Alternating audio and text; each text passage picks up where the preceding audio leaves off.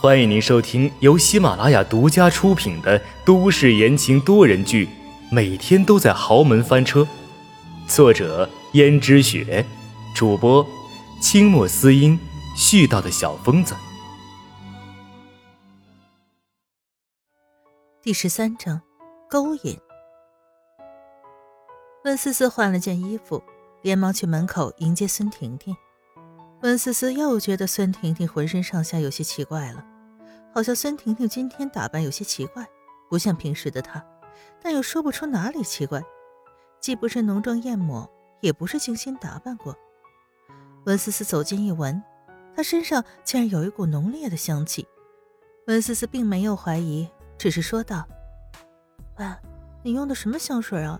这大老远的就能闻到香味儿。”“没有啊，就是普通的香水，你的错觉吧。”你不带我参观参观江家？江家大的像迷宫一样，我都没看完呢。我还是带你去我的房间吧。哎呀，真羡慕你的好福气，居然找了一个这么有钱的。孙婷婷左看右看，心中更加觉得自己的决定是正确的。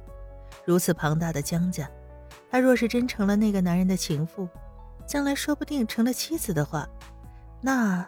她就成为正式的豪门阔太太了。这么大的江家，不仅仅是你的公公婆婆，还有你的老公一起住的吧？温思思以为孙婷婷就是随口问问，于是说：“当然不是了，还有小叔。不过他也是最近几天才回来的，可能过不了多久又要走了。”孙婷婷心中荡漾着，阎洛北过几天就要走了。自己的计划要赶快实施，于是忙道：“待在房间多无聊啊，那你带我去逛一下吧。”实际上巴不得遇见阎洛北呢。温思思道：“哎，真拿你没办法。那走吧，万一迷路了，你可别怪我。反正你迟早得熟悉的嘛，你总不可能一辈子这样。”温思思一想也是。熟悉一下地形，对于他今后查找线索是有帮助的。于是就拉着孙婷婷到处走。孙婷婷表面上还在和温思思说着一些不着边际的话，实际上眼睛一刻也没有停止过搜索阎洛北。阎洛北在哪儿啊？这么早他不可能去公司吧？而且像阎洛北这样的人，也不用兢兢业业每天都去公司的吧？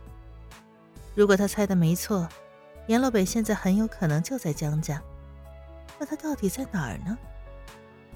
忽然，孙婷婷眼中一亮，那个穿着白衬衫的身影，不正是阎洛北吗？孙婷婷假装没看到，拉着温思思快步走过去。温思思还奇怪呢，孙婷婷怎么突然加快脚步了？突然，孙婷婷走到了阎洛北面前，像是不经意一般，好像崴了脚，大叫了一声。眼看就要往阎洛北的怀里撞，阎洛北察觉到了孙婷婷，眉头一皱。虽然他也不是第一次见她了，但是他也自认为没有好心的扶住她的欲望。于是阎洛北下意识的往旁边一闪，孙婷婷结结实实的摔到了江家的地上。温思思看见孙婷婷摔了，又看阎洛北下意识的一闪，心中有点责备他，还真是没有绅士风度呢。看到女生摔倒了，竟然躲到一旁。温思思连忙扶起孙婷婷说：“啊，怎么样？有没有摔倒？”孙婷婷最后一刻察觉到阎洛北的闪躲，于是她拿自己的手垫着，至少脸没有损失。虽然手肘擦伤了一点，温思思看了他一眼，又看了一眼阎洛北，说：“原来是小叔啊。”早啊，侄媳妇儿，怎么这么早？就把不明人等带进江家来了。温思思道：“这不是不明人等，这是我的好朋友孙婷婷。而且小叔，江家又不是坐牢，我带个朋友都不可以吗？”孙婷婷见温思思有些责备颜洛北，就知道是在为自己鸣不平。这时候，她只好柔柔弱弱的道：“啊，不妨事的，反正也没有摔疼。”温思思说：“还说不疼？你看。”举起孙婷婷白皙的手道：“走，你看着都擦伤了，快点回去，我替你清洗一下，万一伤口感染就不好了。阎洛北冷冷的道：“朋友，下次走路小心一点，别做那些不该做的。”听见这话，孙婷婷心里咯噔一声，难道这男人知道她的计谋？绝不可能。这样一个男人，总不可能心机如此深沉吧？甚至心细如发的察觉到自己的心思，一定是巧合，一定是阎洛北这个人有些不近人情，所以才会这么说。温思思听见这话也十分不满，扶着孙婷婷去包扎处理。孙婷婷见阎洛北对她还是这个态度，而且也没有再遇到阎洛北，于是很随意的跟温思思说了什么，匆匆的就离开了。就在这时候，阎洛北走进了温思思的房间。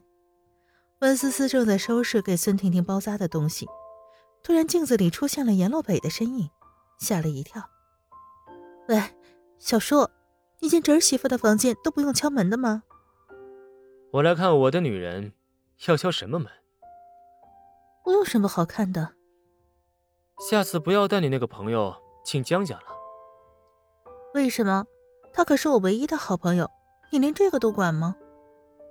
不是我连这都管，依我看，你那个朋友心术不正。